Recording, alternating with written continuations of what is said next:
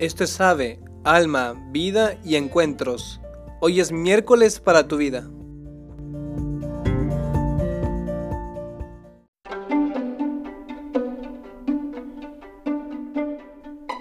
Hola, soy el hermano Pablo Vidal y hoy quiero hablar contigo de un tema que tiene un nombre un poco extraño, lo admito.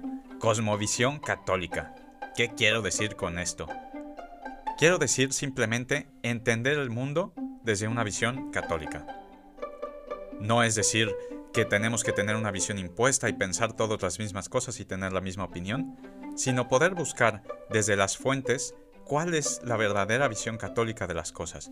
Yo como católico, ¿qué opinión tengo sobre este hecho o este otro? Porque muchas veces nos encontramos de frente a noticias o situaciones personales, alguien viene a pedirnos un consejo y no sabemos ni qué decir no sabemos ni siquiera cuál es nuestra postura personal, no sabemos qué piensa la iglesia sobre esto, no sabemos qué está bien, qué está mal, simplemente nos encontramos en medio de una marea de opiniones y no sabemos para dónde ir.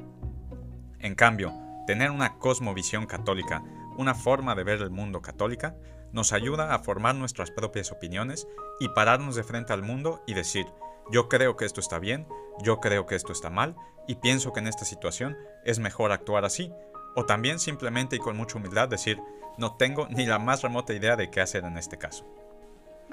Muy bien, pues creo que para poder formar esta visión hay dos cosas muy importantes que tenemos que tener claras. La primera es que no pasa de la noche a la mañana. Tenemos que ejercitarnos, hacer ejercicios de ir viendo las cosas que nos suceden e ir formando nuestras opiniones. Y la segunda es tener unas fuentes bien claras de dónde sacar información y puntos de referencia para poder formar nuestros criterios. Empezamos obviamente por la primera parte. Tenemos que ejercitarnos en esto. ¿Y cómo se logra? Pues tengo hoy para ti tres verbos que creo que podemos recordar y que son muy fáciles de aplicar. Analizar, evaluar e interpretar. Primero, analizar. ¿Qué quiere decir analizar como palabra etimológicamente? Dividir en elementos para ordenarlos. Cuando a mí me llega una noticia, cuando leo algo en redes sociales, cuando me preguntan mi opinión sobre alguna cosa, lo primero que tengo que hacer es ordenar ese hecho. ¿Qué partes tiene? ¿Cuáles son sus pequeños elementos que lo conforman? Por ejemplo, leo una noticia sobre la guerra en tal parte del mundo.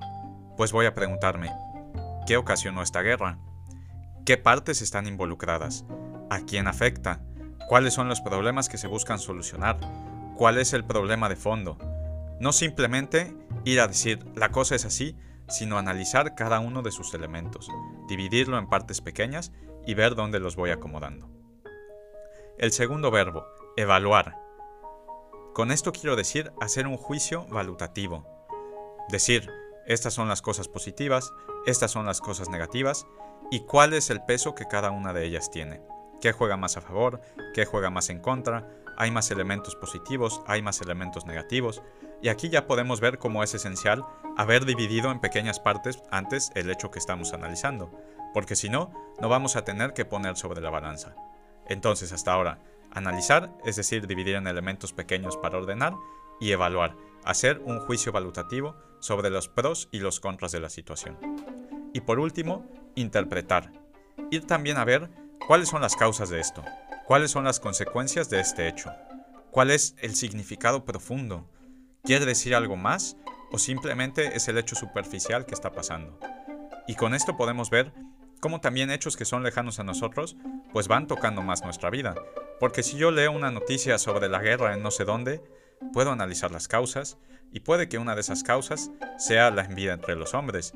Y esta envidia pues también la veo reflejada en mi vida a veces o puede que una consecuencia sea la separación de las familias o que se provoque una migración de personas que tal vez van a llegar a la ciudad donde yo estoy. Entonces, como consecuencia puedo pensar, pues tal vez yo podría involucrarme aquí, ir a ayudar a estas personas y también buscar el significado profundo de los hechos, porque todo lo que sucede en la historia tiene un significado.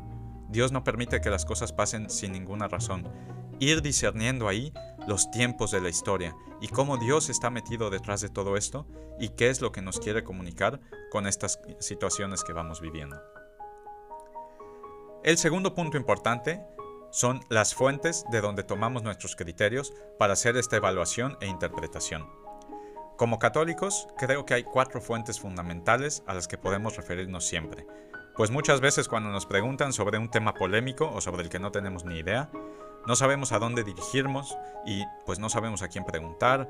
Eh, pensamos que vamos a encontrar todas las respuestas escuchando el podcast de Ave y no es así. Eh, no sabemos qué hacer.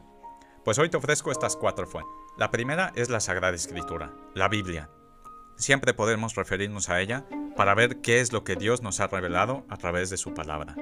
Hay pasajes muy claros y muy sencillos en los que no hay que darles muchas vueltas, pero es cierto que también pues hay pasajes en los que, leyendo solamente una vez, necesitamos entender también cuál es el contexto de, ese libro, si es un libro poético, un libro histórico, si es una narración, si está contando algo que sucedió realmente o está usando analogías.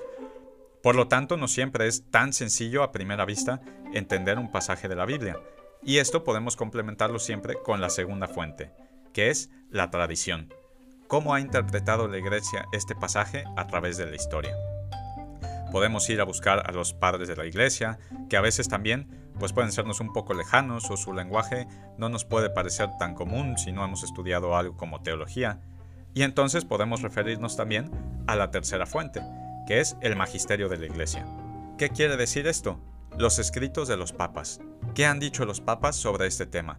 Y es muy sencillo encontrarlos, uno puede buscar en Google qué dijo el Papa Francisco sobre los migrantes o sobre la guerra en tal lugar, o qué, dice, qué dijo Papa Benedicto o qué dijo San Juan Pablo II sobre la teología del cuerpo, y vamos a encontrar una riqueza interminable, en donde los papas van actualizando también los enseñamientos de la iglesia y nos van transmitiendo qué es lo que quería revelarnos Dios, cómo se va interpretando con los signos de los tiempos en cada época, porque no es lo mismo lo que estamos viviendo hoy que lo que vivíamos hace 1500 años.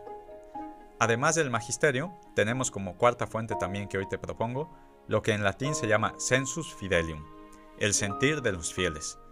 ¿Qué quiere decir esto? No es simplemente pues preguntar a la persona que tienes al lado cuál es su opinión y ese es el sentir de los fieles, sino un sentir general de la iglesia. Porque el Espíritu Santo actúa a través de nosotros. En el fondo, ¿qué es la iglesia? No me refiero aquí a una estructura jurídica eh, en la cual pues nos vamos insertando para ir trabajando mejor, irnos organizando, sino a la iglesia como cuerpo místico de Cristo, a la iglesia que somos tú y yo que somos bautizados. Todos los bautizados somos la iglesia y por lo tanto todos juntos sentimos también como iglesia.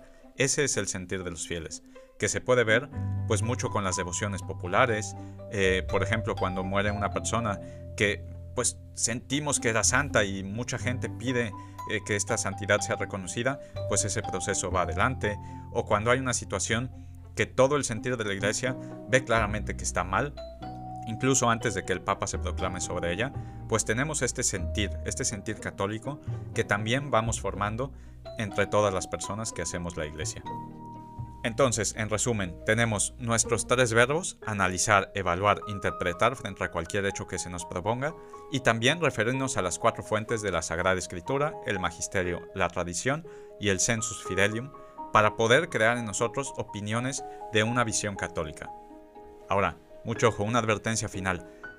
Esta información no quiere decir que vamos a caer en el diletantismo, que es pretender ser expertos y actuar pues como si fuéramos expertos en un campo en el que no tenemos ni idea.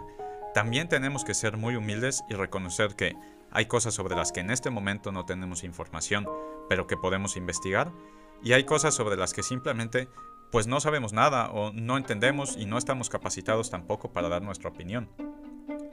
Por lo tanto, te invito a que a partir de ahora vayas ejercitando tú esta visión católica de ver las cosas, que apliques estos tres verbos, que vayas a las fuentes y que seas siempre muy auténtico también en cómo compartes esta información.